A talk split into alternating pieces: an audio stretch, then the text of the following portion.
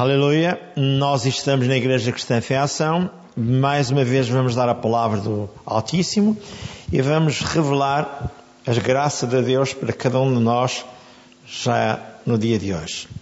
Vamos dizer assim todos, Senhor Deus e Pai, eis que viemos uma vez mais à Tua presença para honrar, glorificar, salmodiar, bendizer o Teu santo nome.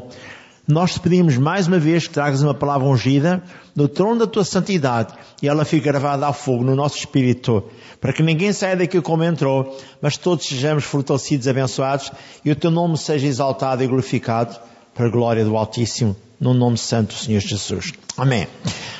Vamos dar um título, mas vamos convidar ainda o Senhor Santo Espírito. Senhor Santo Espírito, és o convidado de honra para estar presente, para ministrares os ensinos do Pai a cada um de nós, para que a tua graça e a tua glória, Pai Santo, sejam, na verdade, uma constante sobre as nossas vidas e em toda a Igreja. Não só os que vão estar presentes, mas também aqueles que vão ouvir a palavra gravada para a glória do teu nome, no nome de Jesus. Amém. Então vamos dar o um título, O Caminho da Vitória, o Amor. Por outras palavras, o trampolim para a vitória é o amor. O amor é a base de todas as coisas para que haja sucesso na vida de cada um de nós. Assim vamos dizer o seguinte: vamos ver como é que o Senhor Jesus ensinou os seus discípulos, afirmando em Marcos 11, 25: E quando estiveres orando, perdoai, se tendes alguma coisa contra alguém para que vosso Pai que está nos céus vos perdoe as vossas ofensas. E outra afirmação também em Marcos 5, 24 diz: Ao quereres dar a tua oferta perante o altar, deixa primeiro diante do altar a tua oferta e vai reconciliar-te primeiro com o teu irmão e depois vem e apresenta a tua oferta. Isto quer dizer, Deus está observando a conduta de cada um de nós e nada funciona a não ser através do amor. E nós vimos que Jesus foi dado na cruz de Calvário e o Pai venceu o diabo através da dádiva que foi o Senhor Jesus na cruz do Calvário por cada um de nós. Não esqueça. Por muitas situações adversas, levantadas contra os cristãos, sempre sairemos vencedores se andarmos em amor. A Bíblia descreve o Senhor Deus e Pai, eu vou ler em João, 1 João, perdão, 1 João capítulo 4. Estou folheando, estou chegando a 1 João capítulo 4.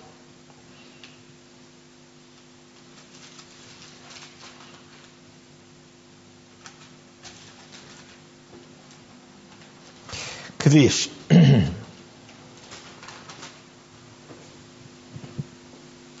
versículos 7 e 8. E posso ler um pouco mais. Amados, amemos uns aos outros porque o amor é de Deus. E qualquer que ama é nascido de Deus e conhece a Deus. Aquele que não ama não conhece a Deus, porque Deus é amor. E nisto se manifesta o amor de Deus para conosco que Deus enviou o seu Filho unigênito ao mundo para que por ele vivamos. E nisto está o amor.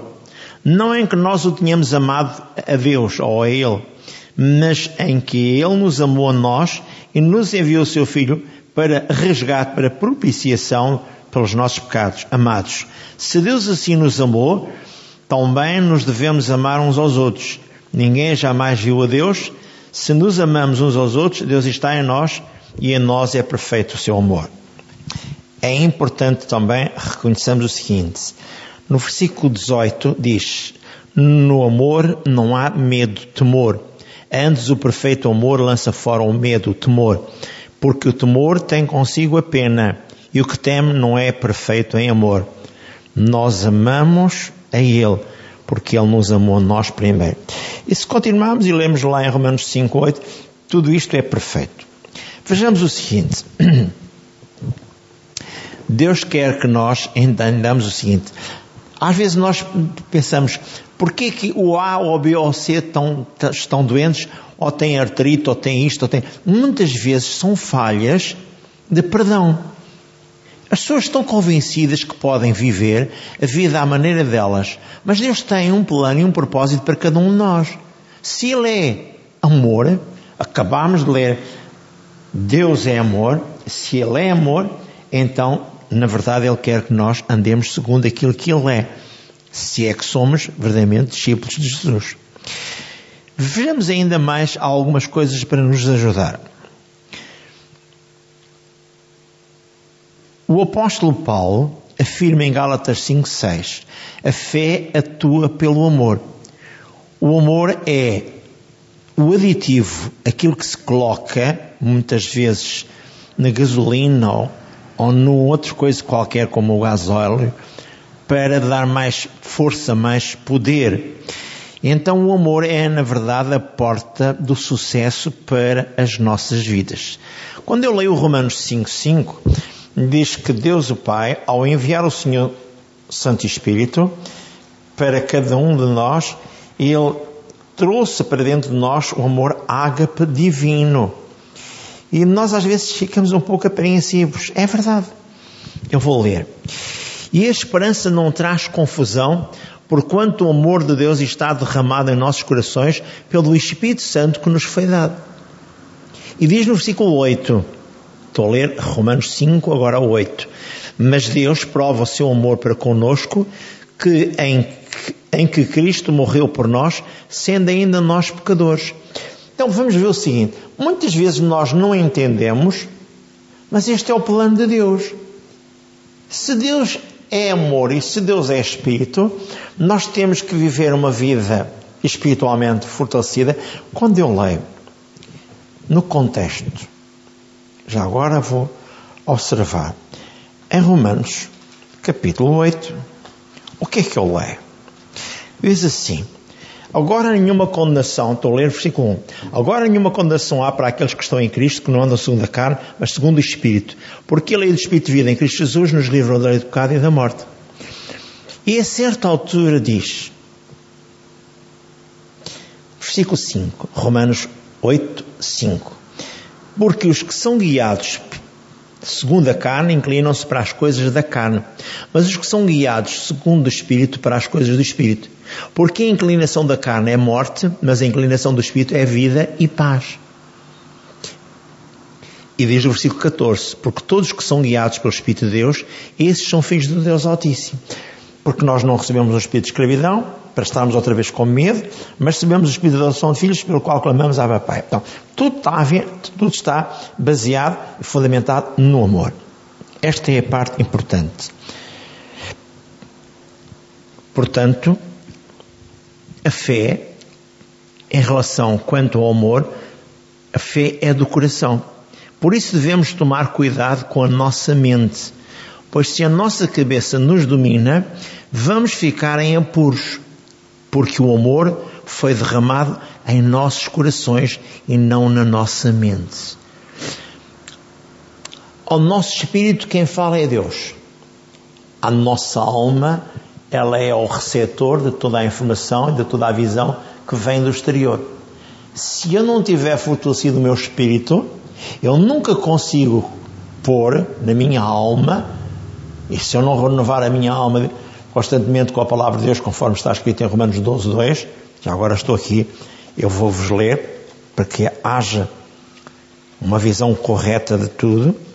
Romanos 12, versículo 2, que diz: E não vos conformeis com este mundo, mas transformai-vos pela renovação do vosso entendimento, da vossa mente, para que experimenteis qual seja a boa, agradável e perfeita vontade de Deus.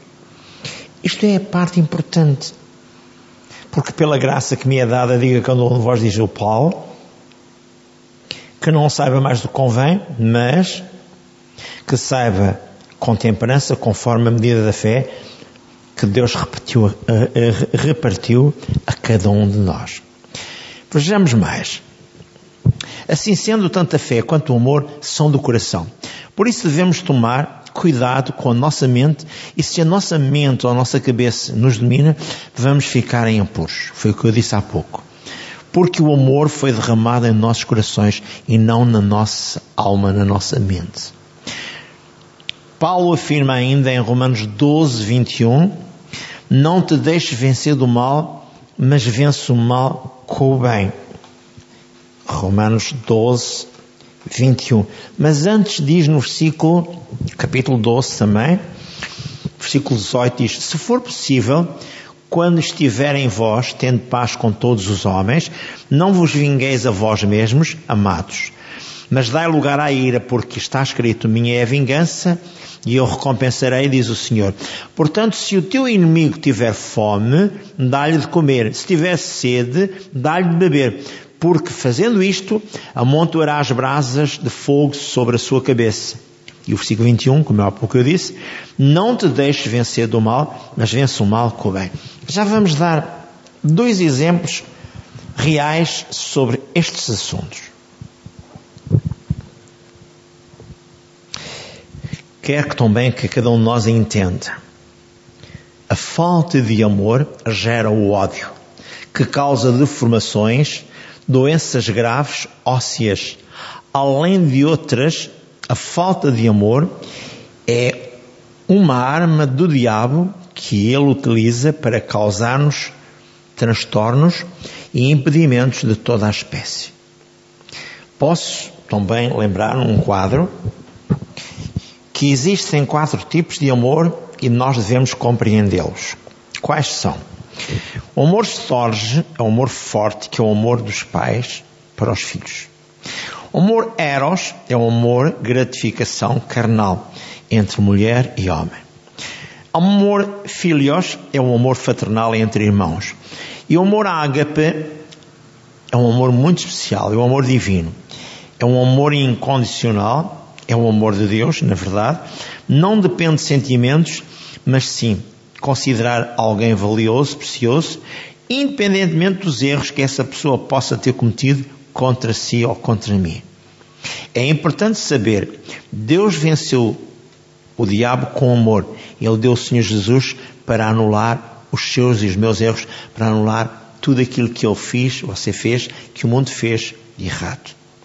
Tanto que quando estava na cruz, em 2 Coríntios 5,19, diz que o Pai cancelou todas as nossas tradições naquela dádiva que Jesus foi colocado como dádiva na cruz de Calvário.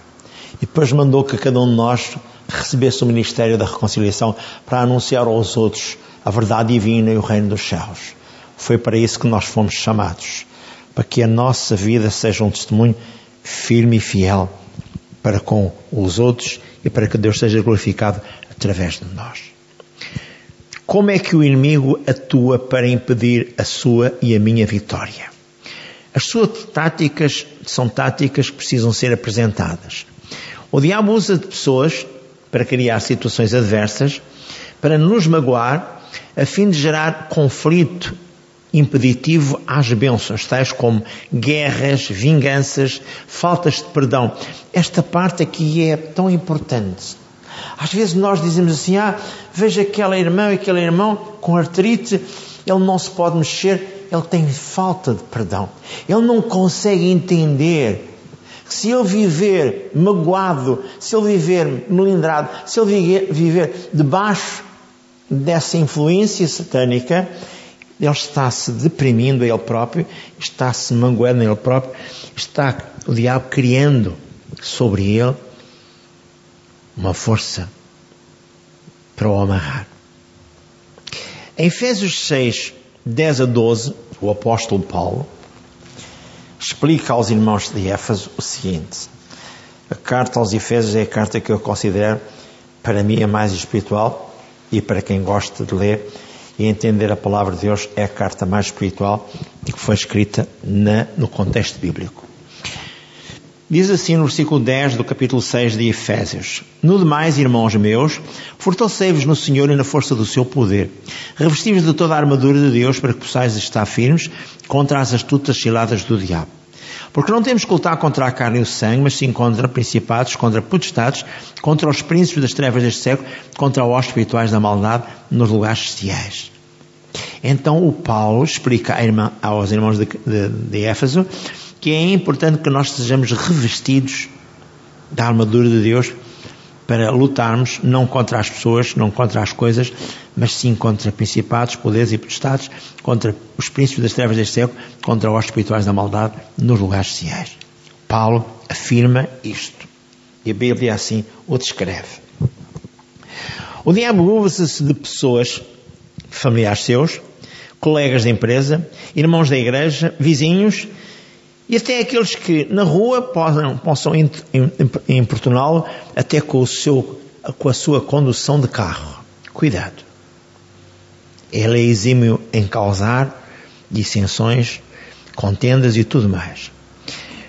Vamos dar um exemplo. Jesus repreendeu o próprio Pedro em Mateus 16. É porque há muitos crentes, como o Pedro, que não compreendiam o que é que Jesus era. Mas Pedro andou três anos e meio com Jesus. Pois era. Mas a certa altura, o Senhor Jesus deu uma afirmação ao Pedro. Ou seja, vamos ler então em Mateus 16, versículos, como eu disse, 21 a 23.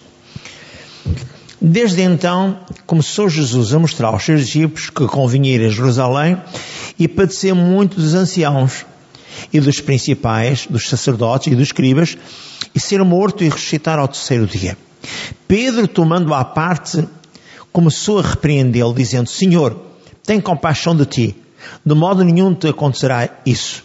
Ele, porém, voltando-se, disse a Pedro: Para trás de mim, Satanás, que me serves de escândalo, porque não compreendes as coisas que são de Deus, mas só as que são dos homens.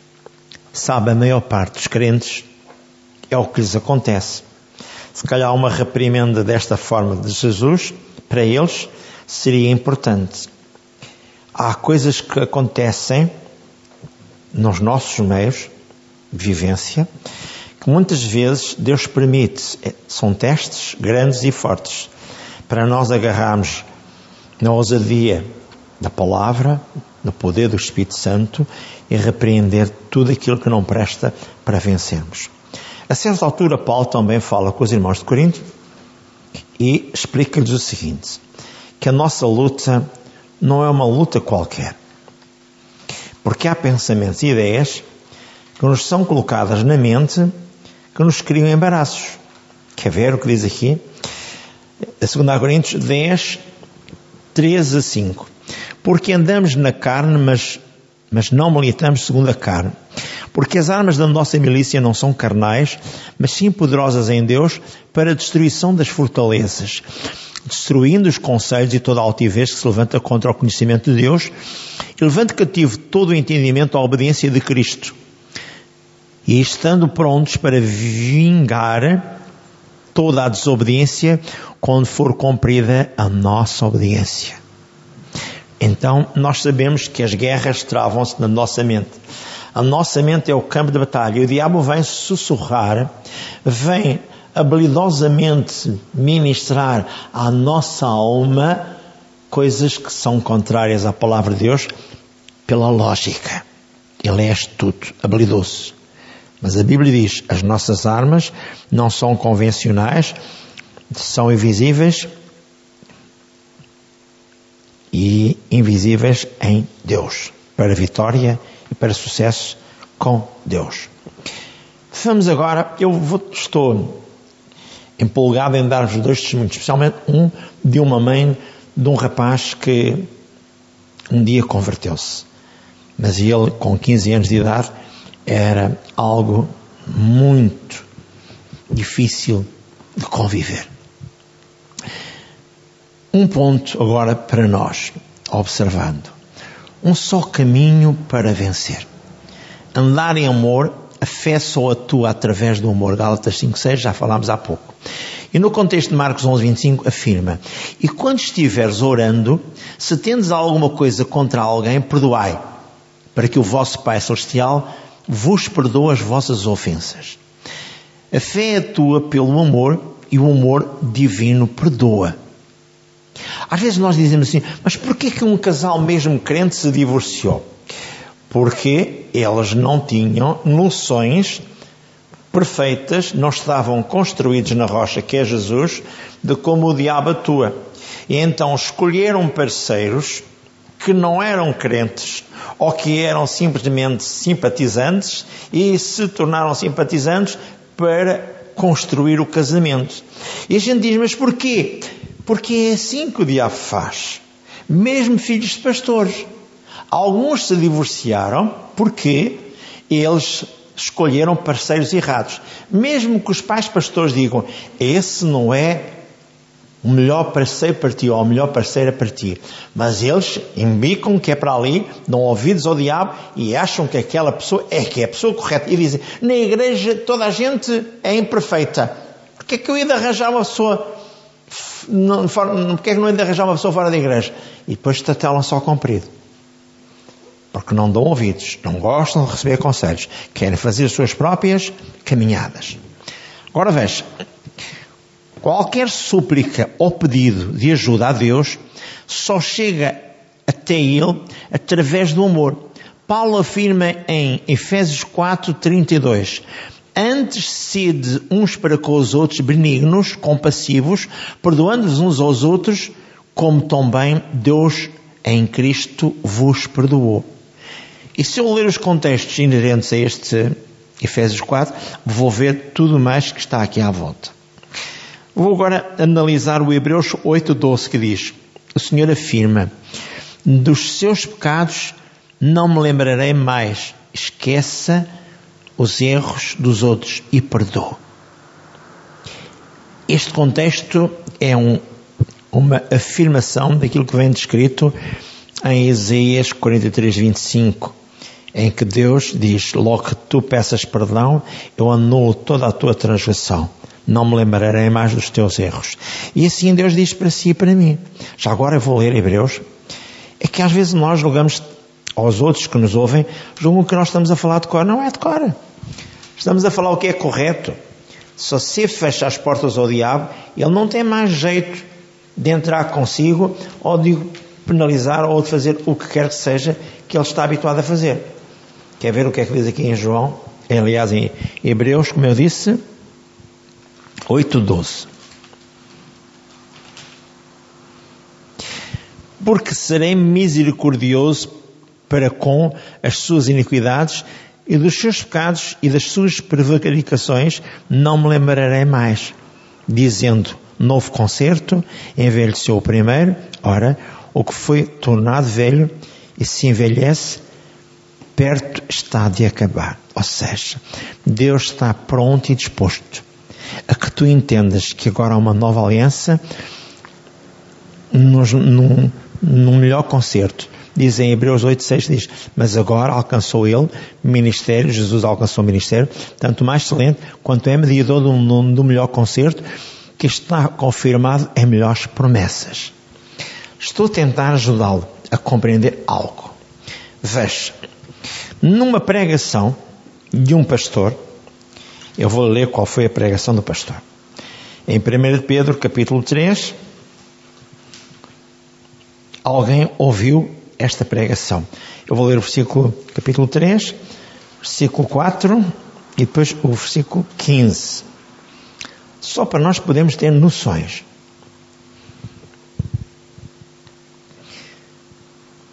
como é que as coisas acontecem, como é que se estabelece confusão na cabeça de uma pessoa crente.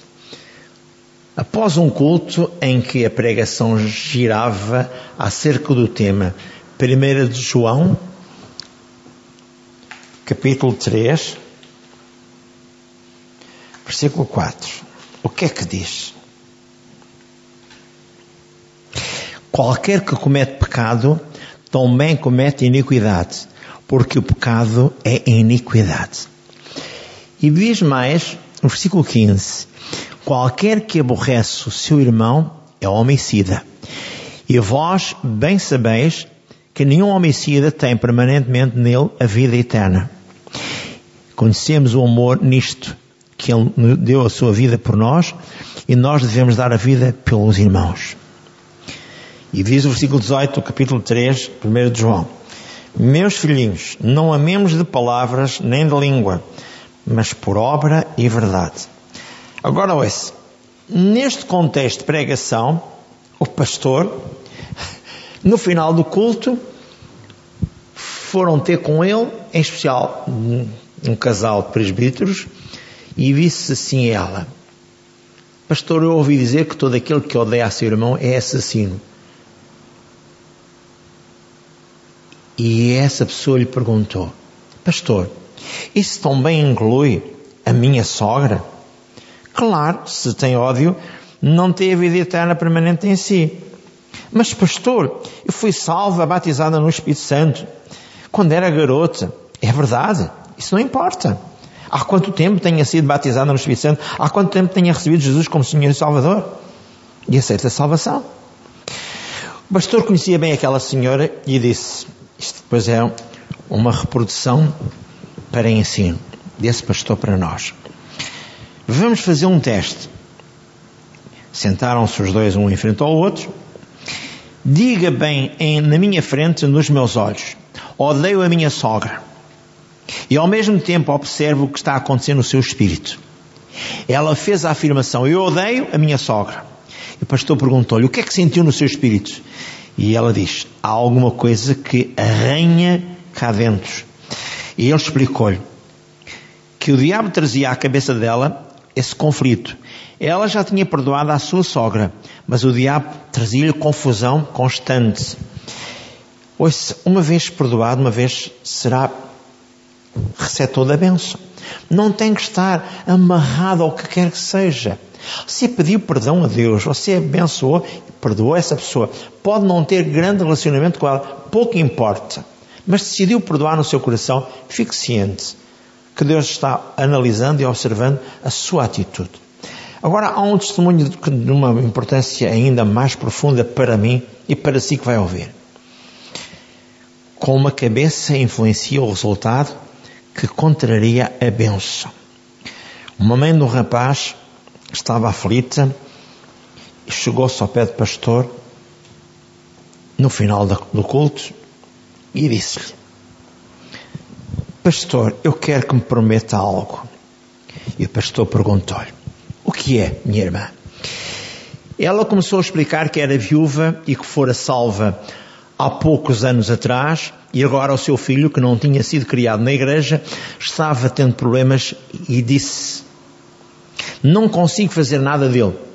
Ele fica na rua até tarde, algumas vezes até às quatro da manhã. Passa a noite acordada, esperando o telefonema ou que o telefone toque quando disse que ele foi preso. Quero que me prometa que vai orar por ele todos os dias, até que ele seja salvo. Não farei isso, diz o pastor. Não vou fazer essa promessa, porque não vou orar por ele todos os dias. Aquela mulher ficou atônita, perplexa, com a atitude deste pastor.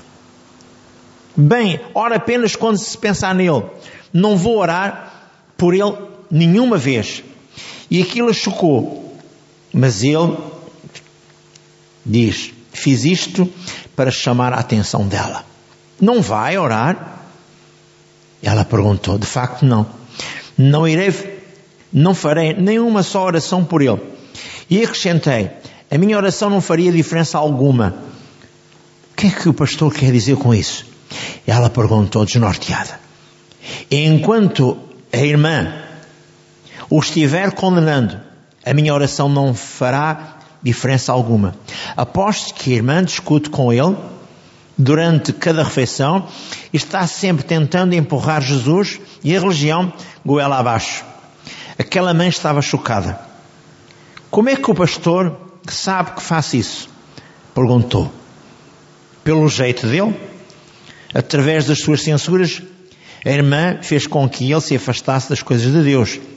Agora, prometa-me uma coisa. O que é? Prometa-me que de hoje em diante, a irmã não vai mais dizer uma só palavra sobre Jesus. Não o censure, nem o convide para vir à igreja, simplesmente haja com amor. E quando ele estiver fora durante a noite, em vez de ficar acordada, preocupada, ou preocupando-se, que simplesmente diga: Senhor, eu envolvo com fé e amor.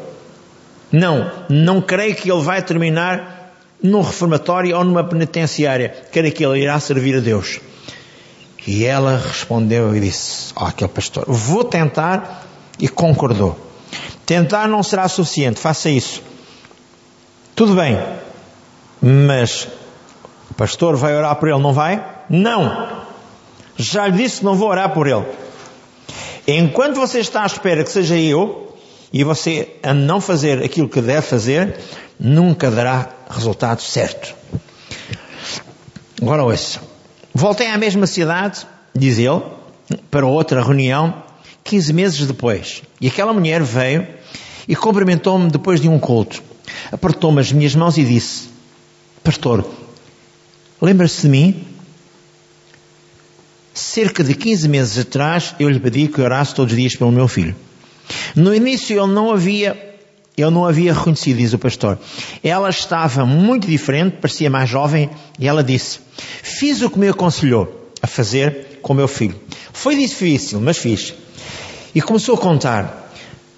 Cerca de seis meses atrás, meu filho chegou em casa às quatro horas da manhã. Era sábado à noite. No domingo de manhã, levantei-me para fazer o café antes de ir para a igreja. Meu filho levantou-se, tomou café comigo e disse: Mãe, acho que vou consigo hoje à igreja. Agi como se não me importasse se ele fosse ou não. De facto, eu disse: Tem a certeza que quer ir comigo hoje? Você não dormiu o suficiente. E chegou tarde. E amanhã é dia de escola. Você precisa descansar, meu filho. E ele respondeu: Sim, eu quero ir consigo à igreja. Hoje. No sábado seguinte ele fez a mesma coisa. Ele foi para a igreja naquele domingo de manhã, depois no domingo à noite, e no domingo à noite, quando foi feito o apelo à salvação, ele foi à frente e recebeu Jesus como seu Senhor e Salvador e ficou cheio do Espírito Santo. A mãe continuou e disse ao pastor: Meu filho estava vivendo 100% da sua vida para o diabo. Agora está vivendo 100, 120%, 120 para Deus. Creio que ele vai ser um pregador. Estou tão contente por Deus ter feito isto. O que você me disse, pastor, eu fiz. Não apenas tenho um filho totalmente transformado, mas meu filho tem uma mãe totalmente transformada. Não me preocupo com mais nada, porque aprendi a orar com fé e a andar em amor. Algumas vezes me belisco a mim mesmo. Sou eu a mesma dos dias anteriores? Porque me sinto muito diferente. Faz muita diferença andar em amor. Ao andar em amor, a sua fé entra em ação. Se a minha fé não estivesse dando resultados, a primeira coisa que iria conferir seria: estou ou não estou andando em amor? Sabemos que a fé atua pelo amor. De facto, a fé não atua de outra forma. Em outras palavras, qualquer um de nós precisa de ter fé para mover montanhas, mas se não estiver andando em amor, a sua fé será ineficaz. Cada um de nós precisa liberar tanto o amor de Deus que está em nossos corações quanto a fé. Através das ações e palavras, porque a fé e o amor são do coração e a fé atua pelo amor. Queria terminar esta reunião fazendo um apelo. Este é, vou ministrar. Quanto a si hoje, aprenda a andar em amor. Se estiver ofendido, magoado, ressentido, dê um passo em frente, venha libertar-se. Quer vencer um ressentimento? Então perdoe, conforme está escrito em Mateus 5,44. Amai os vossos inimigos, bem dizer aqueles que vos maldizem, tratar bem aqueles que vos maltratam, orai para aqueles que vos perseguem. Louva Deus pela vitória. O amor de Deus derramado em seu coração foi um ato de Deus em Romanos 5,5. Derramou em si o amor ágape de Deus. Para você estar capacitado para abençoar e para perdoar todos os outros. Às vezes você, para quem não me conhece bem, eu chegava a outras igrejas, já fui pregar a muitas igrejas, e chegava às outras igrejas e logo no princípio eu queria agarrar na igreja e quando estava a cantar e a louvar a Deus, eu chamava à frente entre o louvor e a adoração. E pedia quem estivesse aqui que tivesse tido uma, um conflito em casa, com o esposo, com os filhos, quem quer que seja, viesse à frente. Quem estivesse aqui também com uma atitude de que estava muito ofendido, muito magoado, viesse à frente. E quando as pessoas vinham, eu pedia que cantasse um coro apropriado, de, de comunhão, e as pessoas vinham à frente.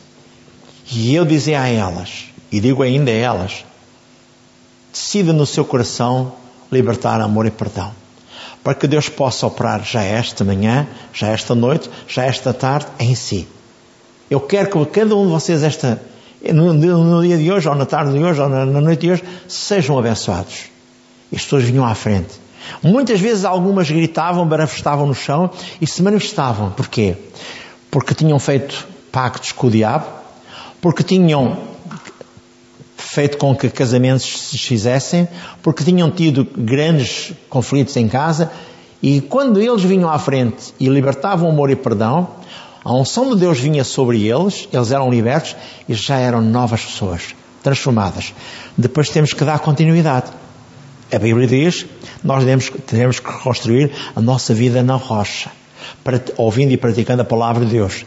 E, e se isso não acontece, por muito que nós queiramos ajudá-lo, por muito que nós queiramos fazer a nossa parte como humanos, como homens de Deus, só Deus restaura o coração maltratado e magoado. Por isso, hoje é um dia especial para si e para mim. Ao vir à frente, dê um passo em fé tome uma atitude que é eu hoje e a partir de hoje eu quero libertar o meu coração de mágoas, de sentimentos, risos de amargura, ervas daninhas e tudo mais que esteja a impedir o fluir de Deus na minha vida. E vai ver, a partir de hoje, a glória de Deus, a graça divina, a abundante graça encherá o seu espírito, renovará a sua alma e a salvação é uma constante em si. E Deus será honrado e glorificado. É isso que queremos. Vamos ministrar essa bênção e essa graça divina para todos hoje, os que estão aqui e os que vão ouvir a palavra gravada. Para a glória do Altíssimo. Amém e amém.